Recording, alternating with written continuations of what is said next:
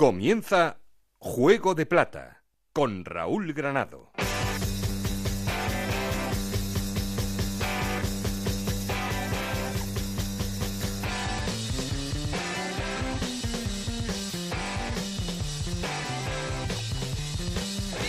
¿Qué tal? Muy buenas, bienvenidos a Juego de Plata, el podcast de Onda Cero en el que os contamos todo lo que pasa en Segunda División.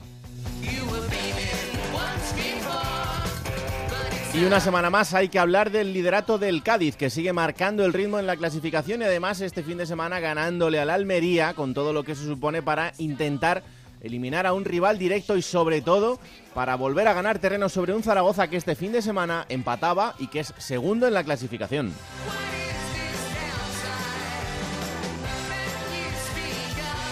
En puestos de playoff de ascenso quedan el Almería, el Huesca, el Girona y el Elche, que completan esos seis equipos que van a luchar por subir a Primera División.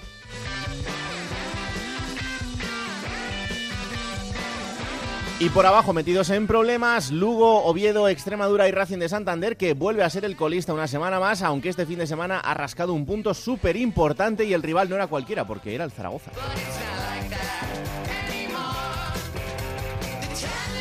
Zaragoza que hoy será protagonista en el programa porque también tendremos un protagonista esperando para hablar con él y repasar la trayectoria de un equipo que huele mucho a primera división, aunque Ana Rodríguez me diga que lo gafo. Ya sabéis que queremos seguir en contacto con vosotros y para eso tenemos un perfil de Twitter que es arroba juego de plata y un correo electrónico juego de plata ocr. Aquí conmigo está el auténtico cerebro de este programa, Alberto Fernández, con Ana Rodríguez en la producción, con Nacho García los mandos técnicos. No estoy solo porque... Esto es Juego de Plata el podcast de Onda Cero en el que te contamos todo lo que pasa en Segunda División.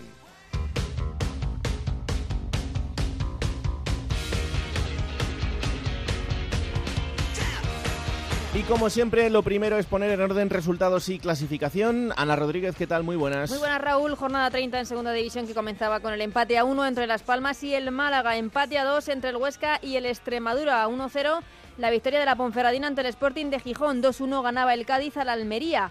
1-1 el empate entre el Albacete y el Rayo Vallecano. 2-2 empate también entre el Racing de Santander y el Zaragoza. Empate a 1, otro empate entre el Mirandés y el Girona. 0-0, nuevo empate entre el Deportivo de La Coruña y el Lugo. 2-0 la victoria del Elche ante el Numancia. 3-4 la locura entre el Fuenlabrada y el Alcorcón, victoria del Alcorcón y 1-0 victoria del Oviedo ante el Tenerife. Con estos resultados la clasificación sigue comandada por el Cádiz con 55 puntos, segundo el Zaragoza con 52, los dos en puestos de ascenso directo, Almería y Huesca con 47 puntos, Girona con 46 y Elche con 43 puntos jugarían los playoffs por el ascenso Séptimo es el Alcorcón con 41 puntos, octavo la Ponferradina con 40, los mismos que tiene el Rayo Vallecano, pero el Rayo Vallecano con un partido menos. Décimo es el Fuenlabrada con 39 puntos, que son los mismos que tiene el Mirandés. Décimo segundo es el Numancia con 38 puntos, los mismos puntos que tienen el Málaga, Las Palmas, el Sporting de Gijón. Decimosexto es el Tenerife con 36 puntos, decimoséptimo el Deportivo de La Coruña con 35, decimoctavo el Albacete con 34 puntos y un partido menos y en puestos de descenso el Lugo con 33 puntos, el Oviedo con 32, Extremadura con 31 y Racing de Santander con 25 puntos. Ahí es empatito con el Racing, ¿eh? El Racing claro, le es mantiene que, vivo, es, que ya estamos, el Zaragoza que va directo a primera, el Zaragoza que se sale, el Zaragoza como un tiro, ¿qué pasó? Al final tenemos la culpa al resto. El peor partido claro, del año, claro. el peor partido del año, hay que decirlo, ya está, no, no, no, no, no estuvo bien, pero bueno, se sacó un empate, hay que decirlo, es que, que, que no, que no, que fue un, un partido malo, no que poner excusas, así que es lo que pasó. Eh, Málaga este fin de semana. Málaga, sí, segunda salida, a ver, a ver qué tal. El Málaga que está ahí, ¿no? Está, estás un poco salvadito, ¿no? El Málaga ya. Sí, eh, va camino, va camino. Cuidado que todavía está a 5 del descenso, pero, Pero, bueno. va camino de poder salvarse. A ver, a ver, a ver qué tal. Es que esta es la cosa, que pinchas dos partidos Sí, y otra vez todo abajo. Entonces, Pero a- por arriba y por abajo, o sea que Sí. nadie se puede. bueno, como siempre en la segunda, ¿no? Es un poco así, hay que mantener una regularidad durante casi 42 partidos. Así que a ver qué pasa. Bueno, Bueno, muy atenta, eh, ¿no? Protagonista. Sí, Zaragoza? protagonista del Zaragoza. En unos minutos A estará ver, por ver, aquí un jugador del Zaragoza. Mm, atentísima. Luego desvelaremos quién es.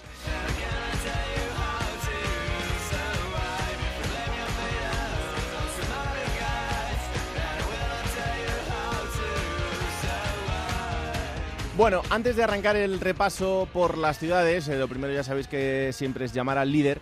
eh, quería contaros unas declaraciones que eh, recogen los compañeros de Unión Rayo de un señor, del señor Roman Zozulia, el delantero del Albacete, que ha hablado con un medio ucraniano eh, y si no ha hablado, entiendo que en las próximas horas eh, rectificará y dirá que esas declaraciones no son suyas. O las matizará, porque ya sabéis que con este hombre luego siempre son cosas que se han malinterpretado y que él no quería decir. En fin, lo que recogen los eh, medios ucranianos que eh, habrían hablado con Roman Zozulia después del partido este fin de semana entre Albacete y Rayo Vallecano son las siguientes. Dice, cuando todo comenzó yo era un fascista. Luego comenzaron a revisar mi Facebook y me convertí en nazi. Recientemente me llamaron racista y hoy no escuché, pero me dijeron que me gritaron comunista. La gente no se aclara. Hasta ahí, pues oye, eh, es lo que él ha vivido. Y después dice Roman Zozulia, pronto dirán que soy maricón. Maricón es gay en español, tampoco me extrañaría. Ole tú, Romanzo Zulia, te han quedado un poquito homófobas las declaraciones. Pero bueno, que ya digo, que si no las ha hecho, pues eh, imagino que en las próximas horas habrá un comunicado por su parte diciendo que esas declaraciones no son suyas, o si las ha hecho, mm, no es que las vaya a matizar, ya os digo que dirá que se han malinterpretado o que se han sacado de contexto. En fin, esas son las declaraciones que citan estos medios ucranianos, así tal cual pues oye, que poco más. Que si son tuyas, háztelo mirar, porque esta vez te ha quedado un poquito homófobo el tema. Pero en fin. Arrancamos con la llamada al líder. El líder es el Cádiz, que, como os decíamos, este fin de semana ha sacado adelante una victoria importantísima, ganándole 2-1 al Almería. José Antonio Rivas, Onda Cero Cádiz, ¿qué tal? Muy buenas. ¿Qué tal, Raúl? Muy buenas. Oh, que estáis ahí decididos a no perder el liderato, ¿eh? Bueno, pues, pues, parece que cuando todo va mal, cuando los astros se alinean en contra y demás, pues cuando el Cádiz saca su, su versión mejor, bueno, no la mejor realmente, ¿eh? porque el otro día tampoco es que fuera un partido brillante, pero sí pues cuando saca los partidos adelante y cuando además eh, la jornada pues le sale redonda, porque el Cádiz eh, volvió a ampliar esa diferencia y ahora mismo pues mm, quedaría una mini liga de 12 jornadas en la que el Cádiz tiene ocho puntos de diferencia con, con, el tercero. Evidentemente no es definitivo, evidentemente pues ya conocéis todos a, a Cervera y al entorno del Cádiz, ni muchísimo menos se lanzan las campanas al vuelo, eh, pero la verdad es que es una renta importante a estas alturas de temporada y que por supuesto tanto el Cádiz como cualquier equipo de la categoría firmaría antes de empezar. Eh, tú lo decías, eh, el equipo ganó, pero es verdad que tampoco vimos el, el Cádiz que habíamos visto brillar hace no mucho tiempo, pero bueno, por lo menos fue un equipo solvente, eso sí. Sí, y sólido. Se vieron, como se suele decir, ¿no? Esta frase que ha estado tan tan de moda algunas veces, brotes verdes. Eso sí se, se pudieron ver en el, en el Cádiz. Fue un duelo de dos equipos que no llegaban en su mejor momento, ninguno de los dos. Eso se notó mucho sobre el terreno de juego, esa, esa presión, ¿no? Esa ansiedad porque las cosas no le estaban saliendo bien a ninguno de los dos. Y, y, además el Cádiz tuvo que lidiar con un gol en contra muy pronto, cosa que, bueno, pues al equipo amarillo no se le da normalmente bien eso de, de remontar los partidos, juega mucho mejor con, con, el viento de cara y con el marcador eh, a favor. Pero es verdad que mm, dos chispazos, una buena jugada de Perea muy pronto, pues hizo reaccionar al Cádiz. Y luego en la segunda parte con la entrada de, de Salvi, una jugada también de pillo y de, y de velocidad del extremo sanluqueño, pues hizo que, el Cádiz se llevara la victoria y bueno, pues eh, mmm, aventaja en ocho puntos al Almería, por ejemplo, que fue su rival del otro día, más el Golaveras, también tiene el Golaveras con el Zaragoza, en fin, pues son, son cositas que, que van sumando y que refuerzan un poco la moral del equipo de cara a lo que queda por delante. Hmm. Y además el otro día, pues es cierto que dos de las piezas fundamentales, sin duda, para Álvaro Cervera no estaban, no jugaron por eh, sanción José Mari y por lesión Garrido, son los dos titularísimos en el, en el medio centro del equipo, lo hicieron Edu Ramos y, y Bodiger, y bueno, pues el equipo a pesar de eso se sobrepuso y lo, y lo hizo bien. Eh, y otro gol de Alex Fernández, ojo que la capacidad goleadora de este hombre este año está siendo increíble. ¿eh? Sí, fíjate que, que él cuando, cuando llegó, incluso eh, en la temporada pasada, pues cada vez que hacía una, algunas declaraciones solía decir que, hombre, que sí, que um, Cervera lo ponía ahí como una especie de media punta, pero que él era medio centro y tal. Ya este año no, no ha abierto la boca en ese sentido porque ha claudicado, se ha dado cuenta que, que el entrenador tenía razón, que su, su mejor posición seguramente sea esa porque está demostrando tener mucha llegada, eh, estar un poco más, más liberado. Además, bueno, pues eh, él eh, participa tanto en la presión del equipo como en la creación, está en todos lados. El otro día, al margen del gol, ¿no? que con un poco de fortuna hizo un, auténtico partidazo una vez más y está a un nivel espectacular. Está con nivel de primera división, sin duda. Bueno, y lo siguiente que va a ser medirse al Lugo, el Lugo que está en la zona baja de la clasificación, pero hay que ir hasta el Lanzo Carro, con lo cual vamos a ver qué versión del Cádiz vemos este fin de. Sí, eh, no va a ser un partido fácil, ¿eh? porque además el, el Lugo eh, lleva ahí tres semanas consecutivas con la portería a cero, eh, así que, bueno, a priori, mm, si tuviéramos que apostar, seguramente va a ser un partido bastante cerrado en el que ninguno de los dos equipos quieran cometer errores ni, equivocarse. Y, y vamos a ver lo que pasa. Recupera el Cádiz a, a José Mari, no así a Garrido. Además, pierde a Fali por acumulación de amarillas. Así que bueno, pues de nuevo dos bajas importantes y con las diferentes soluciones que tiene el Cádiz arriba, porque ahora mismo se encuentra con cuatro delanteros, seguramente los cuatro de, de bastante buen nivel, y ya Cervera el otro día en la previa del partido frente a la Almería dijo que eso de jugar con dos delanteros, que lo había probado, que le había dado varias oportunidades, pero que no, No que lo no ve. es lo que él quiere, que no, que el equipo así no funciona. Dijo que, que sí, que cuando juega así, pues seguramente el equipo ataca más, pero que también le atacan más. Y esa segunda parte, pues no le gusta. Bueno, pues vamos a ver qué equipo encontramos el próximo fin de semana ante un líder que por lo menos ha vuelto a ser ese líder sólido Mm. que vuelve a ganar Además- después de dos derrotas. Cuéntame. Además, Raúl será el, el partido que, que abra la jornada el viernes, Sí. con lo cual, pues fíjate lo que podría suponer en el caso de que la consiguiera una victoria del Cádiz, ¿no? Abrir una brecha importante y crear ahí también esa, esa presión en los rivales. Y bueno, y lo contrario también, ¿no? En el caso de que, de que sufra una derrota, pues ese, ese acicate para los demás. Pues vamos a ver qué Cádiz nos encontramos. Un abrazo fuerte, José. Un abrazo, Raúl. Chao, chao. Vamos hasta Almería porque ya os decimos que el Almería caía derrotado este fin de semana y eh, sigue en esa irregularidad de resultados y vamos a ver eh, cuál es el futuro de Guti. Eh, que no le saludo todavía. Hola Alberto Fernández, ¿qué tal? Hola Raúl, ¿cómo estás? ¿Qué tal la jornada? ¿Cómo lo has visto? Bien, pues soy muy cada vez más ¿eh? de los equipos underground, Sí, ¿no? porque estamos viendo como Elche se ha metido en playoff, como Alcorcón va para arriba y está a dos puntitos de playoff, Sí, sí. como la Ponferradina gana al Sporting y está a tres puntitos de playoff, empata con el Rayo Vallecano. Y yo creo que son tres equipos que ahora mismo se puede decir que son los tres tapados. Elche, Alcorcón y Ponferradina de cara al playoff, ojo. ¿eh? Absolutamente. Directo están todavía muy lejos. Es verdad que el Elche lleva siéndolo unas cuantas semanas, pero lo del Alcorcón... Y el Elche que- había tenido un bajón en las últimas semanas y el otro día volvió a jugar bien y Sí. volvió a demostrar que tiene mucha solvencia. Marcó Jonatas, su primer gol después de volver, y le veo muy, muy, muy buen equipo.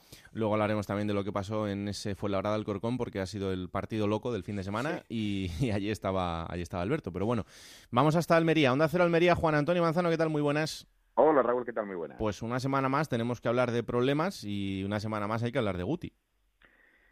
Eh, sí, bueno, decías tu problema. Bueno, o no, según se mire, la Almería está a tres puntos de la permanencia matemática, ¿no? Los 50 puntos. Hombre, si nos vamos a fijar verlo. en la permanencia, después de toda la que hemos liado, siendo el, el equipo de moda, con, con esas inyecciones económicas que, que a Anita se le salen los ojos de las cuencas, solo de escucharlo, pues apaga y vámonos, claro. Sí, es que, ¿sabes qué ocurre, Raúl? Que eh, son seis semanas donde la Almería ha sido capaz solo de sumar dos puntos sobre 18. Eh, eh, obviamente el, el entorno y la afición ha ido pasando pues de, de bueno de, de- una de un susto de alguna manera inicial de ver bueno un par de partidos que no se que no se suma esos dos se convierten en cuatro esos cuatro se convierten en seis y ya hay un hay un nivel de, de frustración que raya que raya en algunos casos la, la indignación porque porque cada semana eh, es una reiteración el análisis cada vez se nos está poniendo más difícil a los compañeros a la gente aquí los eh, en los medios de comunicación en Almería no porque intentas hacer un análisis eh, de la situación rojiblanca eh, intentando ser lo más objetivo posible intentando evaluar elementos y al final te topas con, con dos posibilidades. Una, la reiteración de los mismos argumentos de hace un mes, Hmm. pero calcados exactamente igual, pérdida de personalidad y control cero por parte del técnico sobre la plantilla y cada vez un peor rendimiento del grupo porque la, confi- la confianza ha desaparecido y ahora es una desconfianza permanente, o directamente pues eh, coges argumentos de cualquier barra de bar que, que son mucho más, eh, mucho más duros y mucho más contundentes, pero también mucho más subjetivos y, mm, y- y- así rematas el análisis de esta semana, porque es la misma, repito, que la anterior y es muy probable que la, muy parecida, ojalá que no, que, que la, que la próxima. La verdad es que el crédito de Guti ha desaparecido ya. eh, los futbolistas eh, han entrado en un, en un, en un bucle del que, del que les está siendo realmente difícil salir. Eh, su rendimiento ha bajado enormemente, la confianza individual ha desaparecido, la confianza grupal con el compañero no existe. cuando miran al, al, banquillo, a la grada, ¿no? para intentar buscar una referencia que le, que le ilumine, no encuentran nada. Y, y luego, pues, está, está la parte del club, ¿no? en el Almería eh, como en cualquier otro club, ¿eh? tampoco es que la Almería tenga patente en este sentido, ¿no? porque todos los equipos en momentos de crisis, eh, más tarde o más temprano, aplican la guillotina. y el Almería lleva tres semanas donde la guillotina está dando vueltas, pero no consigue tocar cuello. Oye, te pregunto, por, no lo entiende, te pregunto por dos nombres. uno, el de Lazo. ¿Hay dudas en cuanto a, qué le pasa a Lazo? Porque te leía este fin de semana. No. Entonces, no sé, me parecía un poco surrealista. Sí, sí. A ver, y todo viene con el ambiente, ¿no? Eh, las dudas de un aficionado subjetivo y de calentón y viendo cómo el día antes del partido frente al Cádiz en la convocatoria se anuncia por sorpresa que, tanto Lazo como Fran Villalba están lesionados, se lesionan ese mismo día y que no viajan a Cádiz, pues, eh, pues bueno, conlleva la suspicacia. No hay que decir que el jueves y el viernes el Almería entrenó a puerta cerrada y por tanto no pudimos ver lo que ocurrió y luego no hubo ninguna referencia por parte del club sobre molestia alguna ni en uno ni en otro caso. Pero es verdad que luego eh, hemos sabido que estaban ambos futbolistas tocados. Y durante la tarde del viernes pues se generó el comentario, repito, alrededor de este ambiente negativo.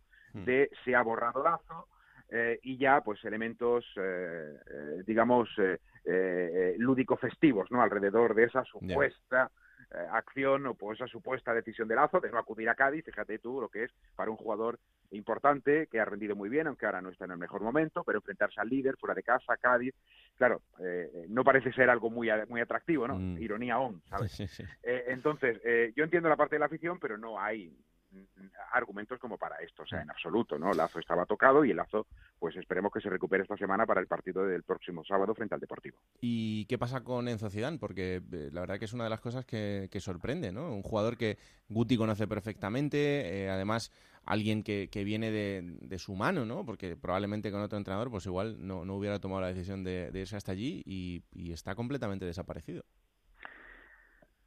Pues eh, es que en sociedad no es necesario en el Almería.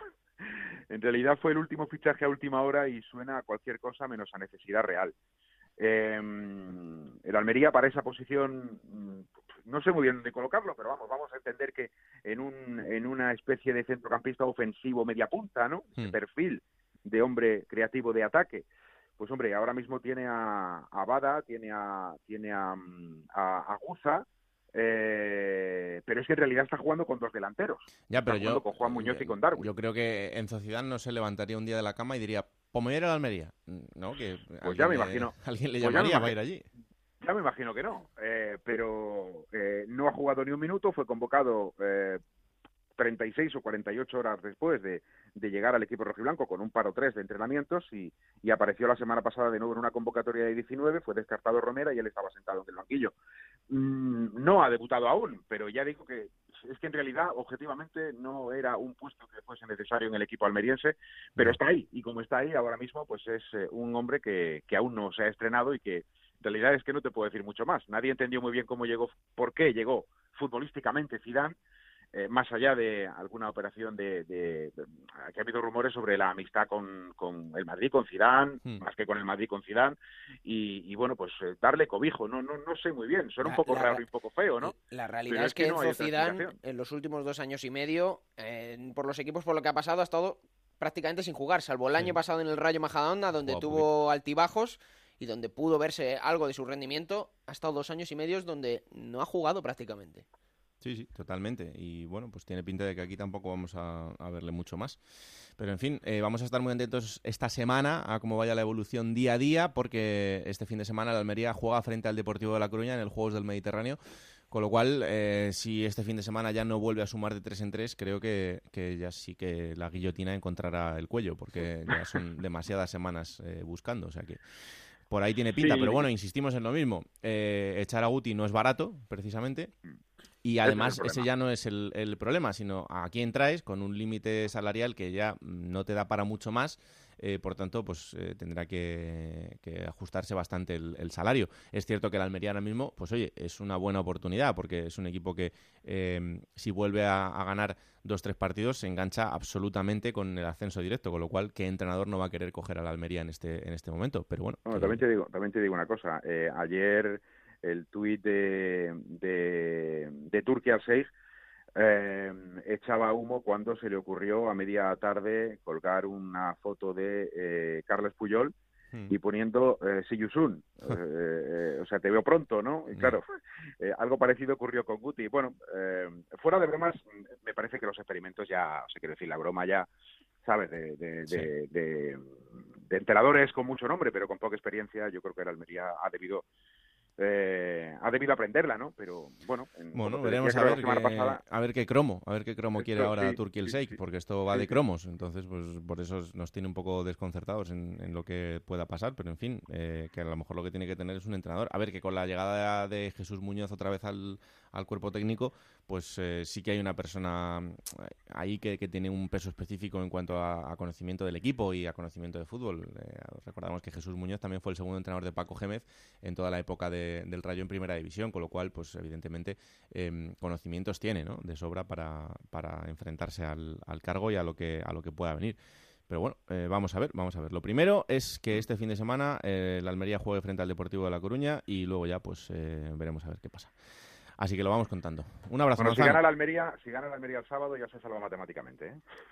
ya podéis estar tranquilos. ¿eh? Un abrazo, anda. Venga, cuidado. Chao, chao. Vamos hasta Onda Cero en Aragón porque hay que hablar del Zaragoza y hay que hablar del Huesca. Y como siempre, lo hacemos con Rafa Feliz. Hola, Rafa, ¿qué tal? Muy buenas. Hola, Raúl, muy buenas. Empatando con, empezando con el Zaragoza, digo yo, empatando, que es lo que hacía el Zaragoza y el Huesca, los dos, porque además los dos empataban a dos eh, este fin de semana. Em, como os digo, luego vamos a hablar con un protagonista del Zaragoza, pero eh, el análisis de lo que sucedió en, en ese partido frente al colista, Rafa.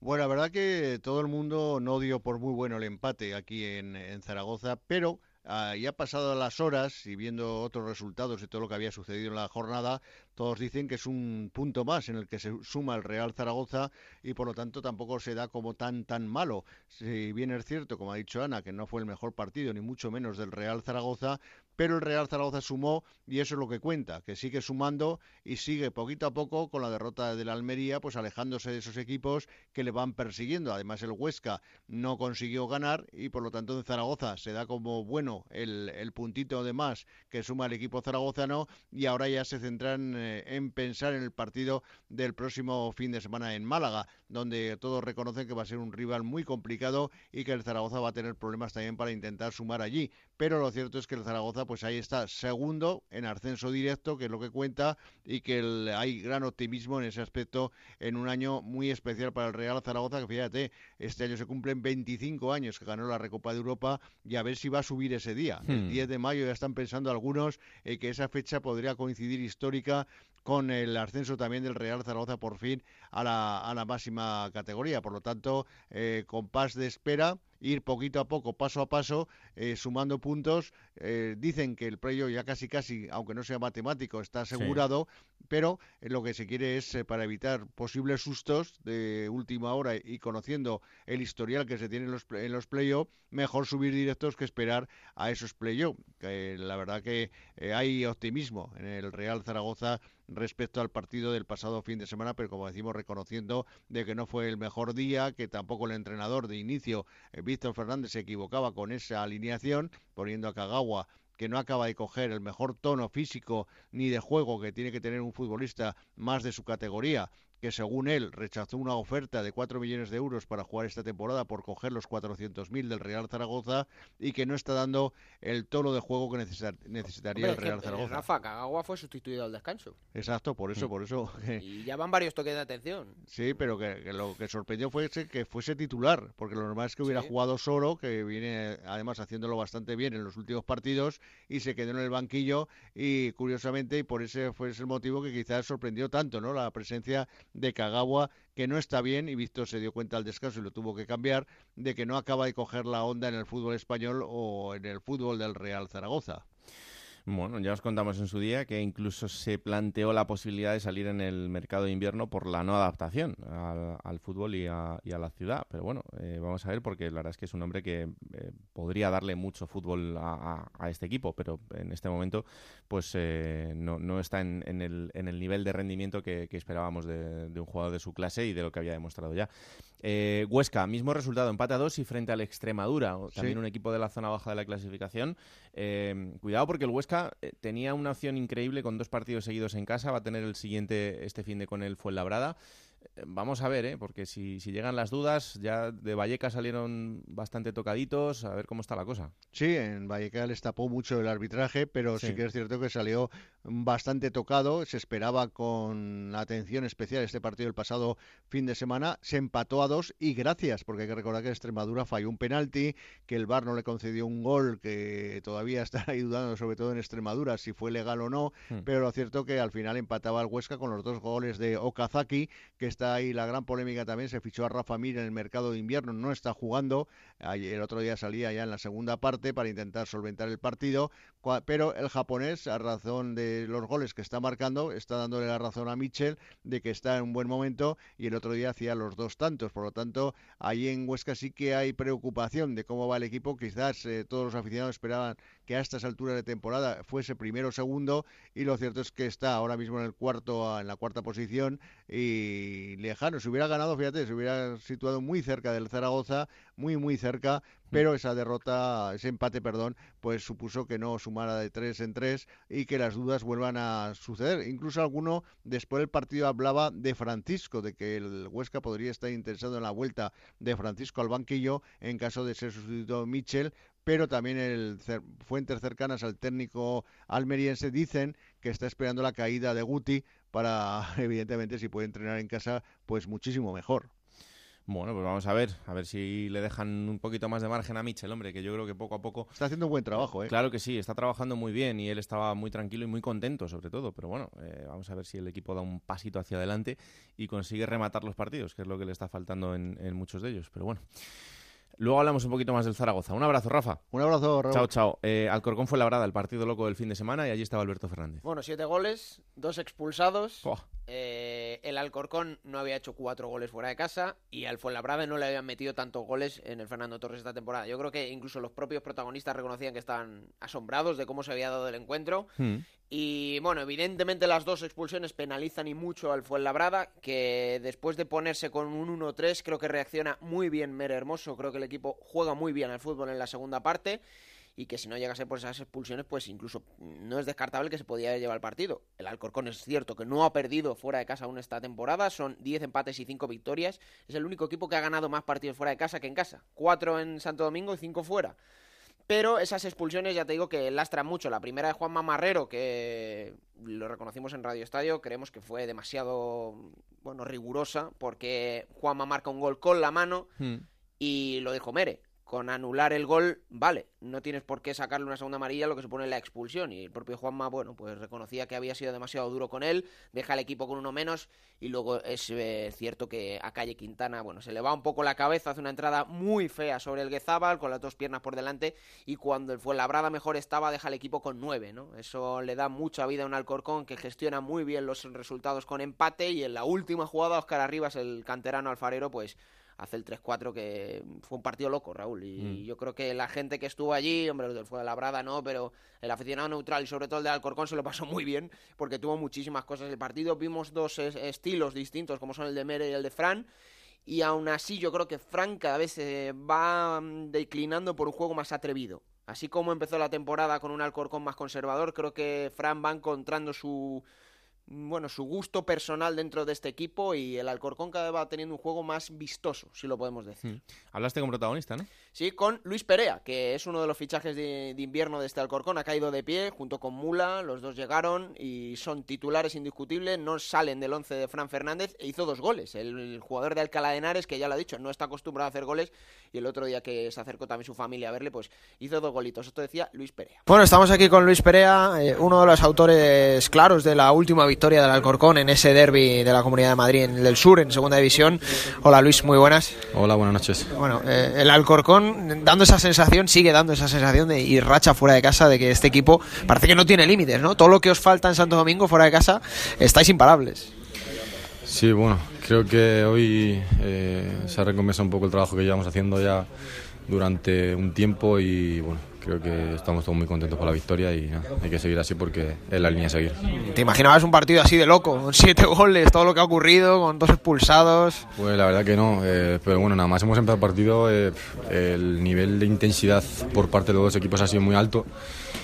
Y bueno, creo que eh, hemos sabido aprovechar mucho, salir rápido con, a pocos toques y con mucha velocidad y bueno, creo que hemos empezado muy bien. Pero bueno, hay que leer el partido también porque yendo ganando 1-3, eh, que nos empaten a 3 con uno menos, hay que mirárselo, y, pero bueno, hay que disfrutar la victoria y ya, ya, habrá tiempo para mirar los, errores. Lo hemos dicho muchas veces, lo igualaba que es esta categoría, pero que tengas que hacer cuatro goles fuera de casa y que aún así acabes sufriendo y con, un jugador, con dos jugadores menos el rival.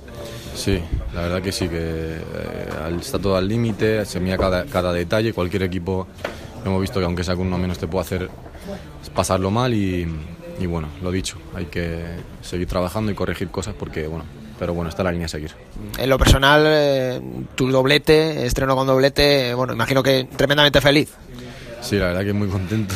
No, no, solo meter goles, así que meter dos, la verdad que, que me da un jarro de, de confianza y de, y de alegría y bueno, a seguir porque todavía queda mucho y tengo muchas ganas de, de aportar cosas al equipo y, y de seguir disfrutando de este equipo que, que, la verdad que estoy muy a gusto. Fíjate que cuando llegaste al Corcón decía, güey, llega un centrocampista que tiene muy buen disparo. Bueno, hoy los dos de cabeza, también has aprovechado tu estatura. Sí, la verdad que bueno, eh, contento de poder ayudar al equipo y que, que también al, al, cuerpo técnico le, se trabaja mucho el balón parado y contento de que bueno que al fin y al cabo en un partido oficial salgan las cosas.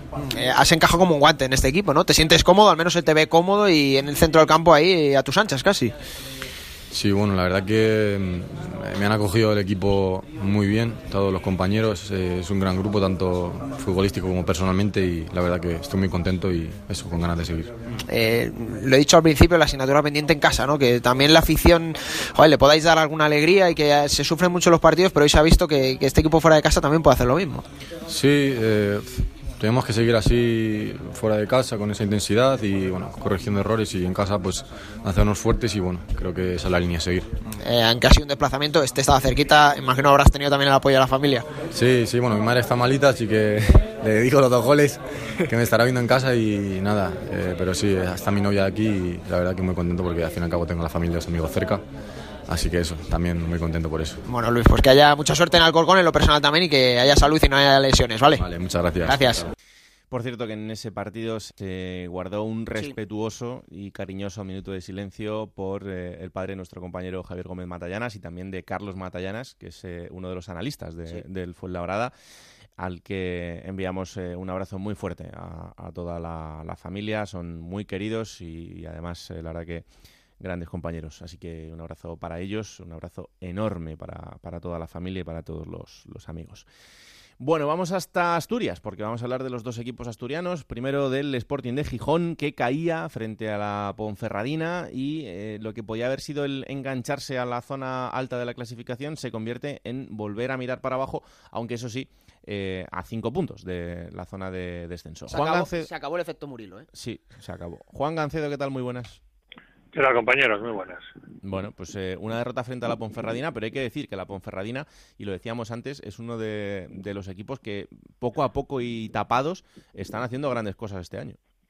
Sí, la verdad fue un traspiés, yo creo que no es de que inesperado, pero sí previsible, porque los números a lo largo de la temporada del Sporting indicaban que no había logrado nunca tres victorias consecutivas ni estar cuatro jornadas sin perder, iba por la tercera victoria consecutiva o por la cuarta jornada sin perder y al final perdió así que vuelve a la, a la dinámica habitual de, un equipo que no está en ningún sitio, no está en tierra de nadie, o sea, está en tierra de nadie, no puede mirar ni para arriba ni para abajo, y muchos pues firman que, que no firme, que no mire para abajo, no, que no mire para arriba, y como dice Alberto, se acabó el efecto Murilo porque pensaba que era Van Basten, y se confirmó que no, ¿no?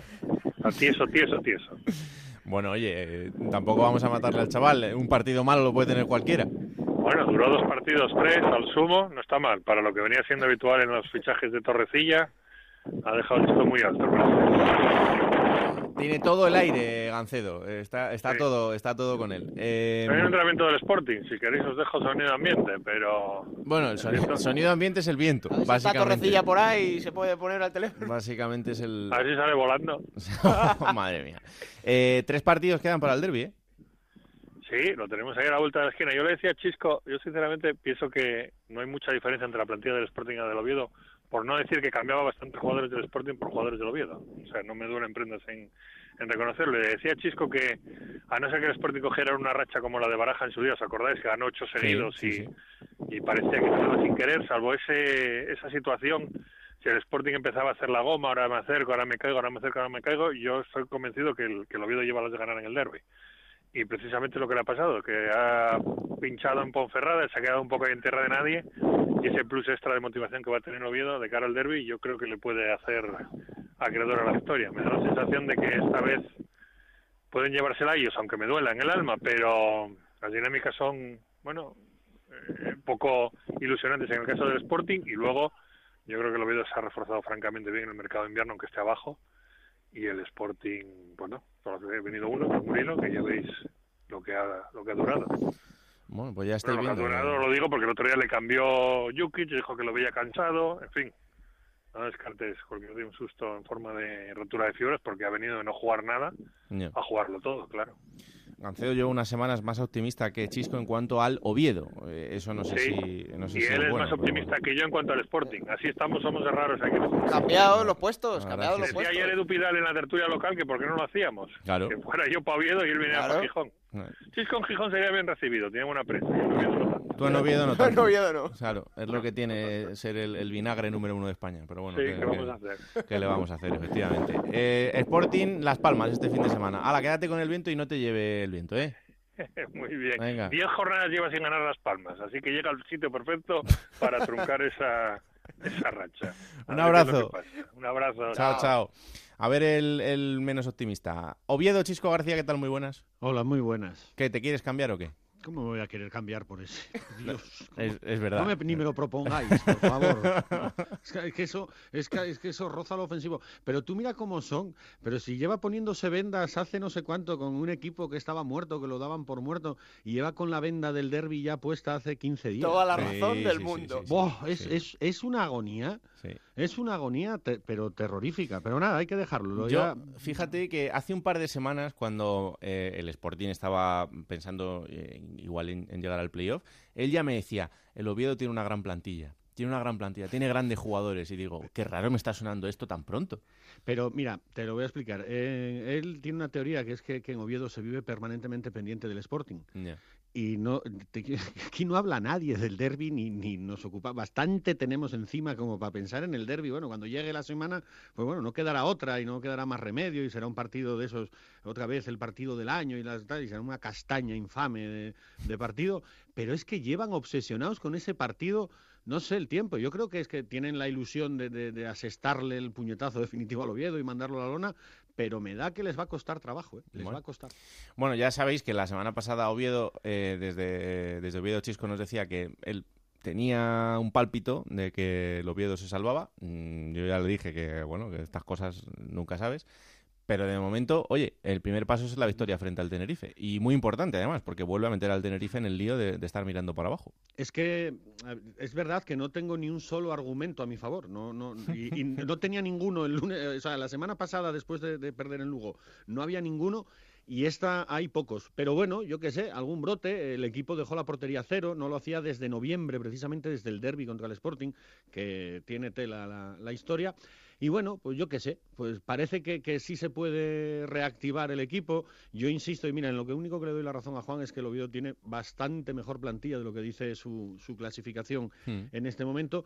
Y hombre, uno siempre confía que al final, ¿no? que, acabe saliendo esa calidad, que acaben saliendo, pues bueno, los buenos futbolistas que tiene el equipo y que sean capaces de, de reconducir la, la marcha. Pero pero bueno, es eso, es solamente un paso. Y sobre todo lo que cada día estoy más convencido es que, bueno, vosotros miras hoy la clasificación y vosotros me decís que van a bajar los cuatro que están ahora mismo en puestos de descenso. Mm, yo creo que no.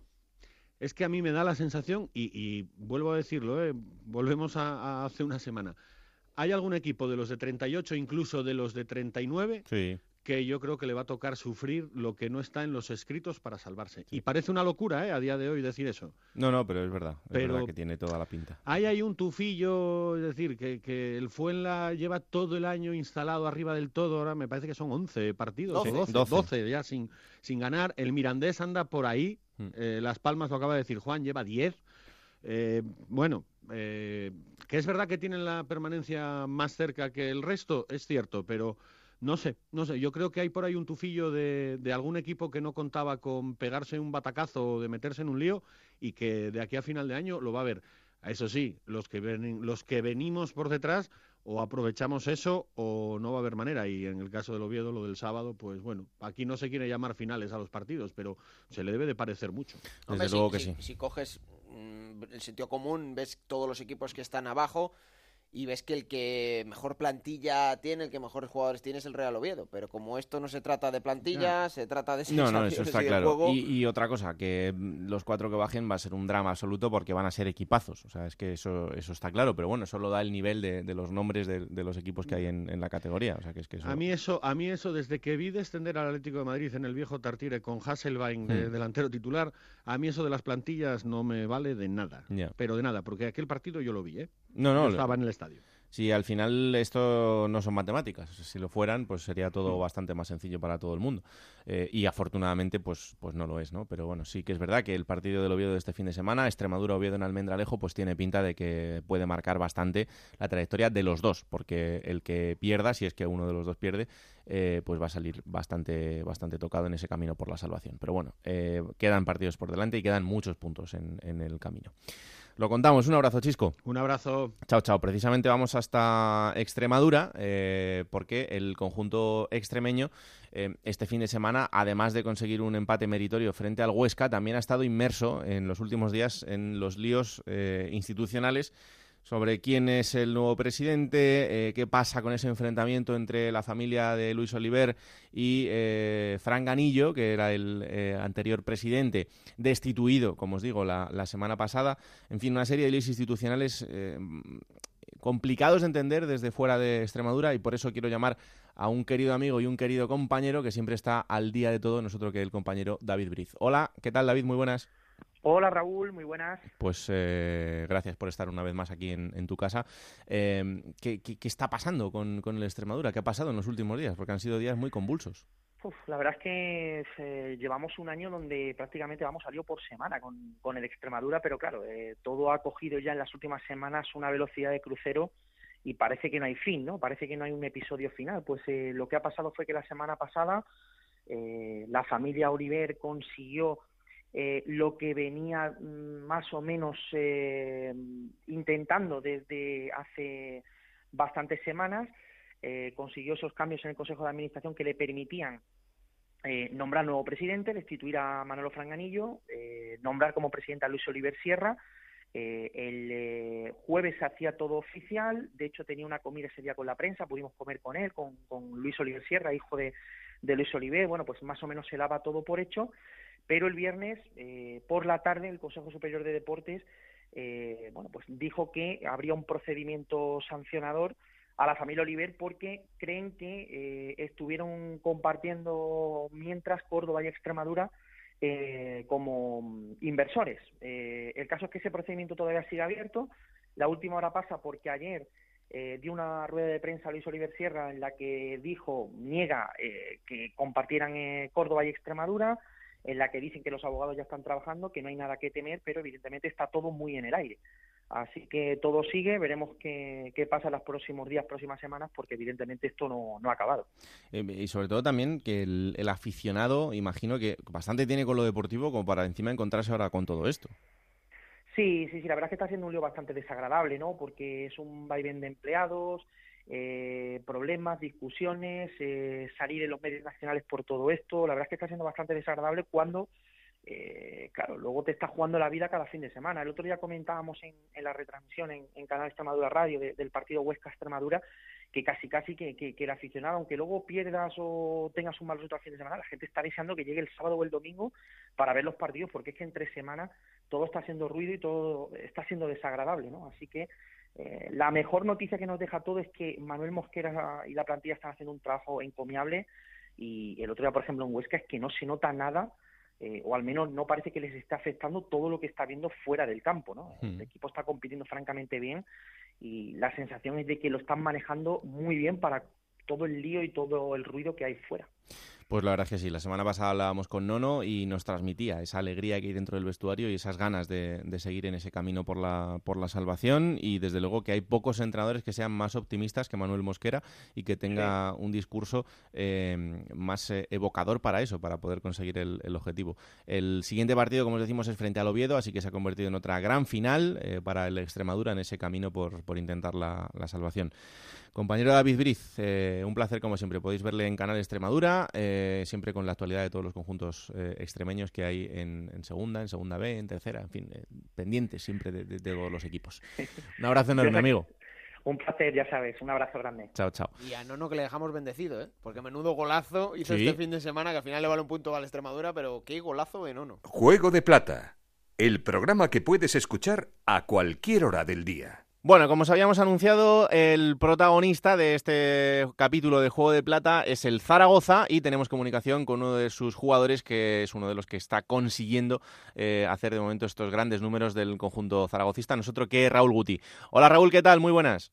Hola, muy buenos días. Pues encantados de recibirte aquí en Juego de Plata. ¿Qué tal todo? Bien, todo muy bien. Ahora hemos acabado de entrenar y bueno, un poco de, fisio y, a comer. Bueno, para ti será una semana un poco diferente, ¿no? Porque como este fin de no, no vas a poder jugar, eh, va a ser una semana más larga. Sí, la verdad es que, va a ser una semana diferente porque, porque no voy a estar eh, en el campo con mis compañeros, pero bueno, al final hay que sacar el lado positivo y pensar que me va a venir bien también para recuperar. Hmm. Hablábamos antes del partido del fin de semana, bueno, es un empate que al final es sumar un punto, pero no sé si a vosotros os dejó contentos después de, ver el partido, de las sensaciones y también de ver el, resto de resultados de la jornada. Bueno, eh, las sensaciones no fueron las mejores porque nosotros eh, hacemos un juego muy diferente al que al que hicimos. Eh, llevamos haciendo un buen buen año y yo creo que este es, este partido fue el, el que menos nos ha gustado y la verdad que, hay que mejorar muchos aspectos y bueno, para, para, eso vamos a entrenar durante toda la semana para ir a Málaga y, hacer lo mejor posible porque esto no nos puede volver a suceder. Eh, es verdad que vimos un Zaragoza igual más atascado que otros días, ¿no? Sí, desde luego que sí, porque al final eh, el rival también nos lo puso muy complicado. Ellos eh, sabían cómo jugábamos y, la verdad es que, lo hicieron bastante bien eh, con esa línea de cinco y yo creo que, nos sorprendió un poco, ¿no? Pero bueno, yo creo que hay que pensar que sacamos un punto que, es muy importante para nosotros también, puntuar fuera de casa y que sí, que, que el colista, pero al final en la segunda división es, es muy complicada y esta categoría es así. Puedes perder en cualquier campo, ganar en cualquier campo y la verdad que metiendo un gol en el 90 y yéndonos con ese punto, yo creo que hay que irnos satisfechos y y pensar en el lado positivo también de que nos podíamos haber ido sin nada. Mm. Es verdad que mm, eh, es eh, una muestra más de la competitividad de la categoría, ¿no? Nosotros lo hemos avisado muchas veces y vosotros lo tenéis clarísimo porque sois los que lo veis fin de semana a fin de semana, pero que jugar ahora mismo contra el colista no significa una victoria segura ni mucho menos. No, claro que no. Al final de la segunda división es muy complicada, es una liga muy larga también y, los equipos eh, al final somos todos muy parejos. Y yo creo que, que al final los, los equipos son muy son muy parejos. Al final todo el mundo busca lo que busca y la segunda división pues es, es una liga muy larga, muy, muy complicada y yo creo que hay que seguir eh, con la humildad que llevamos desde el primer día y, seguir trabajando como lo estamos haciendo porque si vamos eh, segundos es, es, por algo y es porque estamos trabajando bien y no hay que bajar los brazos. Eh, lo que está claro es que el equipo ha entrado en, velocidad de crucero, ¿no? Lleváis sin perder desde diciembre, desde finales de diciembre, precisamente en el, en el derby aragonés contra el, contra el Huesca y a partir de ahí pues el equipo no ha vuelto a perder. son números como para estar muy arriba. no sé, quedan 12 partidos por delante, entramos en el, en el tramo final. ¿Seguís pensando en semana a semana? Sí, desde luego que al final no tienes que pensar en nada más. Eh, sí que es cierto lo que acabas de decir, al final son los datos, son las estadísticas, es lo que marca y, al final la clasificación también la marca. Eh, hay que seguir como lo estamos haciendo porque en el momento que, pierdas un partido eh, hay equipos por detrás tuyo que también están muy cerca y también buscan lo que todo el mundo buscamos y yo creo que, lo que tenemos que hacer es seguir con la humildad que, llevamos desde el principio, seguir trabajando como lo estamos haciendo y seguro que las cosas van a llegar por sí solas. Mm. Em, oye, ¿qué os está dando el el míster? Porque la verdad es que desde que llegó al equipo em, hemos visto un, Zaragoza con un cambio brutal y, más allá de lo futbolístico, ¿no? Sobre todo con, alguien que es un enamorado del fútbol. Bueno, el míster la verdad es que nos da mucha confianza. Eh, yo creo que, es muy bueno para, todos y yo creo que todos los días tenemos las cosas claras, eh, captamos las ideas que, que nos intenta eh, nos intenta explicar y yo creo que eso es para para todo es muy importante. Y luego también pues al final la dinámica que llevas el equipo va ganando eh, yo creo que eso también hace mucho. Hmm. eh, acabas de renovar hasta 2023 para alguien de, la cantera como tú alguien que, sabe perfectamente lo que es ese equipo bueno imagino que, también es una ilusión tremenda no sí claro al final es, es un orgullo pertenecer al Real Zaragoza pero lo será más cuando este año, ojalá Dios quiera, subamos a primera división y ahí es cuando, cuando aún más orgulloso estaré de, de todo lo que estamos logrando. Pero bueno, sí, la verdad es que estoy muy contento porque es el club de, de mi vida y yo creo que, que es el sueño que, que, se ha hecho realidad y la verdad es que espero que sea durante muchos años. Eh, en las últimas semanas, ¿cuántos días has soñado con ese momento del ascenso? Bueno, la verdad es que, que muchos días, ¿no? Pero bueno, al final eh, es muy complicado, eh, hay que seguir como, como lo estamos haciendo y yo creo que al final es un es un mito de decir que, el día a día, pero bueno, eh, es lo más importante y hay que seguir como lo estamos haciendo porque porque yo creo que es lo más importante y bueno, lo que tenga que ser eh, será y lo que tenga que pasar pasará. Hmm. Pero yo creo que si seguimos así en esta buena dinámica, eh, algo bueno va, va a suceder. Ya sabes que allí la gente tiene fobia al playoff, que, las experiencias del pasado dicen que, que ascenso directo. Bueno, ahora mismo estamos segundos, sacamos cuatro puntos al, al o cinco al, al, tercero y al final eso yo creo que, que es muy importante, ¿no? Eh, yo creo que, hay que seguir como, como lo estamos haciendo y, pensar en el partido del Málaga porque ahora mismo es lo más importante. El playoff o el ascenso directo, bueno, pues si llega, llegará, pero ahora mismo lo que tenemos que hacer es pensar en, en Málaga, que es lo más cercano. Hmm. Eh, ahora te pregunto por Luis Suárez, pero es que eh, hay alguien que a mí me está llamando muchísimo la atención y que creo que a la gente le está pasando desapercibida, que es el Yamik. O sea, creo que lo de este chaval está siendo espectacular. Y es verdad que nos fijamos mucho en los goles de Luis porque son increíbles, pero, pero es que eh, tenéis jugadores muy buenos.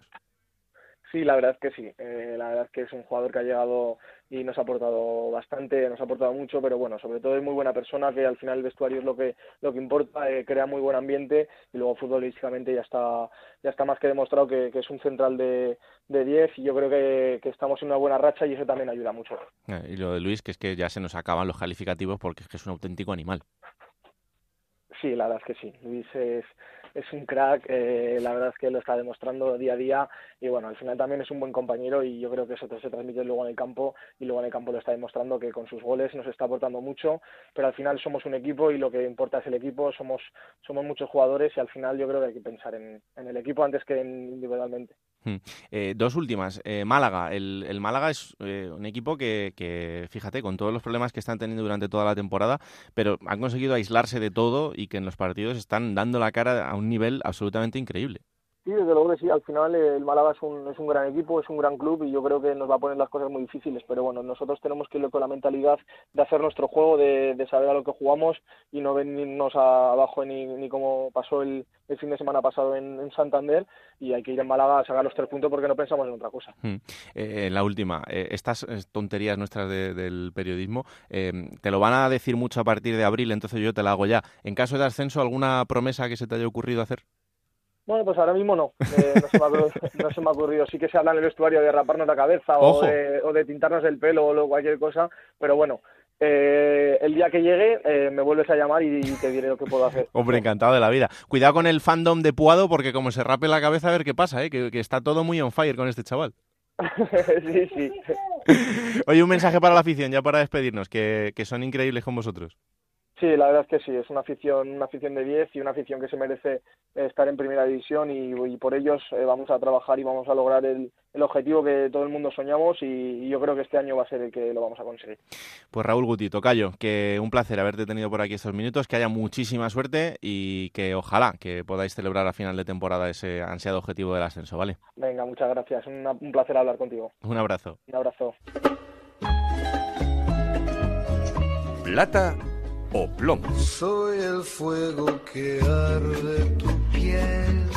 Soy el pues cuando tú quieras. ¿Qué quieres primero? Vale, primero el plomo. Venga, el plomo. El plomo está baratito eh, esta semana, es verdad que tampoco ha habido muchas cosas que no me hayan gustado, pero una de ellas ha sido, desde luego, el planteamiento y el partido que hizo el Club Deportivo Tenerife en el Carlos Tartiere. Mm. Creo que, desde mi humilde opinión y visión, Rubén Baraja se equivoca en determinadas decisiones, y más cuando viene de hacer dos muy buenos partidos, es verdad que en casa, contra Rayo Vallecano, ganando al Elche tal y como venía, y que vuelve de nuevo a salir fuera de, su estadio y vuelve a tener un planteamiento, bueno, pues si podemos decir rácano, yo creo que se entendería, ¿no? Eso es plomo para, para Rubén Baraja que el Tenerife no está en situación de regalar puntos como para mí hizo el otro día en el Carlos Tartiere. ¿Y La Plata? La Plata, bueno, mira, hablábamos antes del mal estado de forma, de las dudas que había con Shingi Kagawa. Hay otro compatriota suyo que creo que lo está haciendo muy bien y que no está haciendo demasiado ruido, como es Shingi Okazaki. En el Huesca, el otro día hizo dos goles. Creo que de verdad este rendimiento sí que es de destacar porque vino con esa vitola de hombre que puede hacer goles, de una de las estrellas de este Huesca y creo que lo está haciendo. Por lo tanto está cumpliendo las expectativas y este fin de semana con sus dos goles yo creo que es momento de darle la plata a Okazaki.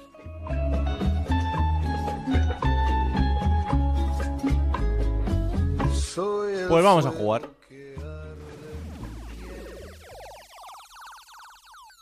En Onda Cero, la Liga Juego de Plata Hamel, el primer campeonato oficial de Juego de Plata en Futmundo. Tengo que decir que mis drásticas decisiones han surtido efecto.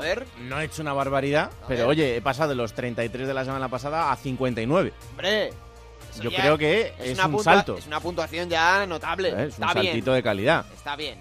Y eso que no quité a Catena, que no jugaba, pues estaba sancionado, pero bueno. Bueno, siempre tienes algún borrón. Ah, bueno, no, ¿eh? no puedo estar en todo. ¿Qué quieres Siempre la dirección de banquillo falla un poquito. Un poquito. Yo he de decir que tengo Kazaki en el banquillo y que si ah, hubiera puesto de titular, seguramente hubiera ganado la jornada, porque he hecho 73 puntos. Muy bien. Que, bueno, está bien. Me marcó Stuani, Hugo Fraile 10, Stoikov 15 Alex Fernández del Cádiz 15 puntazos. Sí, lo tengo. Y bueno, pues 73 puntos, pero aún lejos de los 92 de José Belimé, que es el que ha ganado esta jornada. José Belimé con 92 puntazos. Y Raúl en la clasificación general de esta Liga Futmundo de Juego de Plata. Sergio G sigue comandando la clasificación con 2.032 puntos. Ya hemos pasado la barrera de los 2.000 seguido de Pau de Zaragoza con 2029. Y en el 11, ideal elegido por Futmundo para esta liga Juego de Plata de Onda Cero, el futbolista con mayor puntuación es Luis Perea, que hemos escuchado en este programa, 17 puntazos gracias a su doblete con el Alcor con el otro día en el Fernando Torres. Pues ya sabéis, seguir jugando y disfrutando de cada fin de semana, de jugar ahí a ser entrenador de vuestros equipos. ¿Quién te ha dicho que no puedes jugar a ser entrenador de la Liga 1-2-3? Con Juego de Plata, Futmundo y Hamel tienes la oportunidad. No pierdas más tiempo. Únete a la Liga Juego de Plata Hamel y juega con nosotros. Bueno, momento ahora para coger esa máquina del tiempo que pilota Pablo Llanos cada semana para traeros los mejores momentos de los equipos de la categoría. Y esta semana ha elegido a un futbolista que está absolutamente de moda, no en segunda, sino en primera, haciendo una gran temporada. Es Ángel Rodríguez, que un día estuvo en segunda.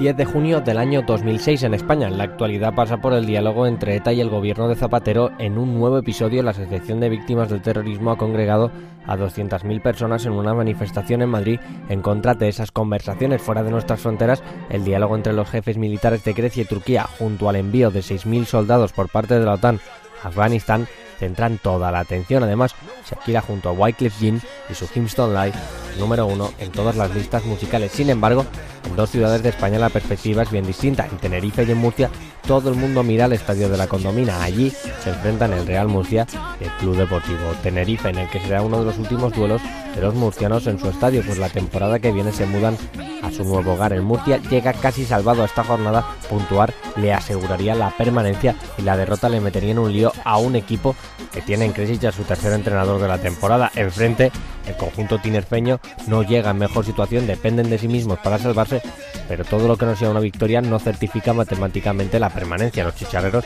llegan con Bernd Kraus al mando, siendo el alemán el cuarto inquilino de aquella temporada. El Murcia salía con... El Murcia, la alineación la ha confirmado Sergio Cresci, con Juanmi bajo palos, Carrera Cuadrado, Urcelay y Piñol en línea de cuatro defensiva. En el centro del campo estará Nacho Garro con Samuel.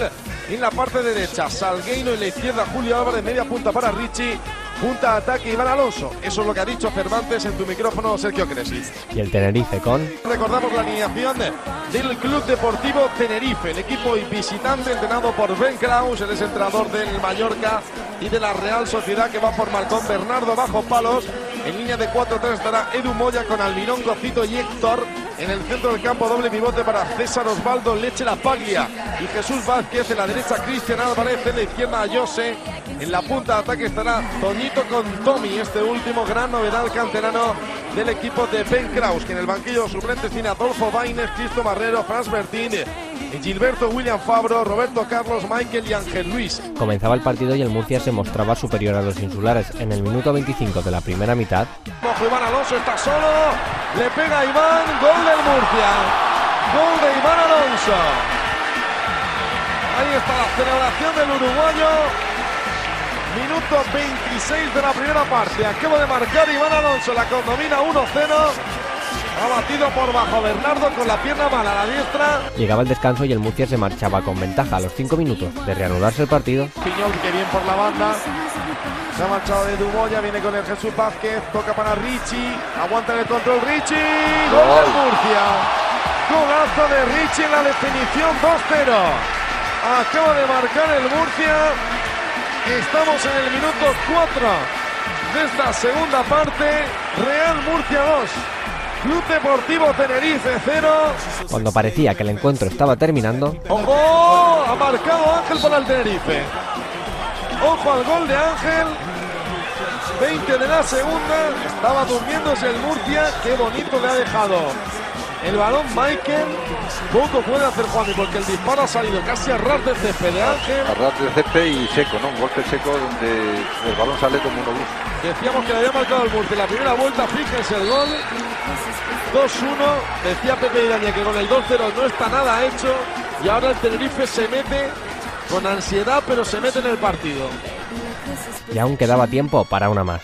Ángel, ojo el balón, segundo palo para Yoce, está solo. Gol del Tenerife. Gol de Ayoce. Acaba de empatar el Club Deportivo Tenerife en el 38 de la segunda. El partido llegaba a su fin y el empate a dos fue el resultado final. Una derrota del Lleida en Almería certificaba la permanencia de los dos equipos. Un partido que quedaría para el recuerdo por significar la salvación de ambos conjuntos y por ser el segundo gol de Ángel Rodríguez en la categoría de plata. Lo demás, como se suele decir, es historia. Venga, vamos a por la próxima jornada.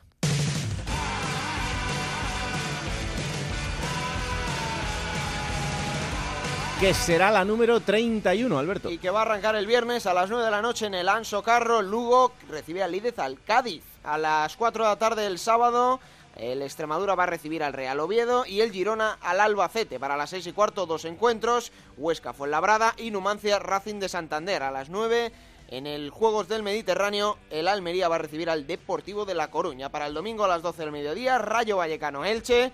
A las 4 de la tarde, Málaga Real Zaragoza. Dos encuentros más a las 6 y cuarto. Alcorcón Mirandés y Sporting de Gijón Unión Deportiva Las Palmas cerrarán la jornada en el Heliodoro. Tenerife Ponferradina a las 8 y media. Pues eso será el fin de semana, podréis vivirlo como siempre en Radio Estadio, donde os contaremos la actualidad de todos los partidos. El mejor resumen el domingo en el Transistor y aquí estaremos el martes para analizarlo todo. Ya sabéis que esto es Juego de Plata, el podcast de Onda Cero que podéis escuchar y descargaros cada martes a partir de las 5 de la tarde en ondacero.es. Que la radio os acompañe, chao.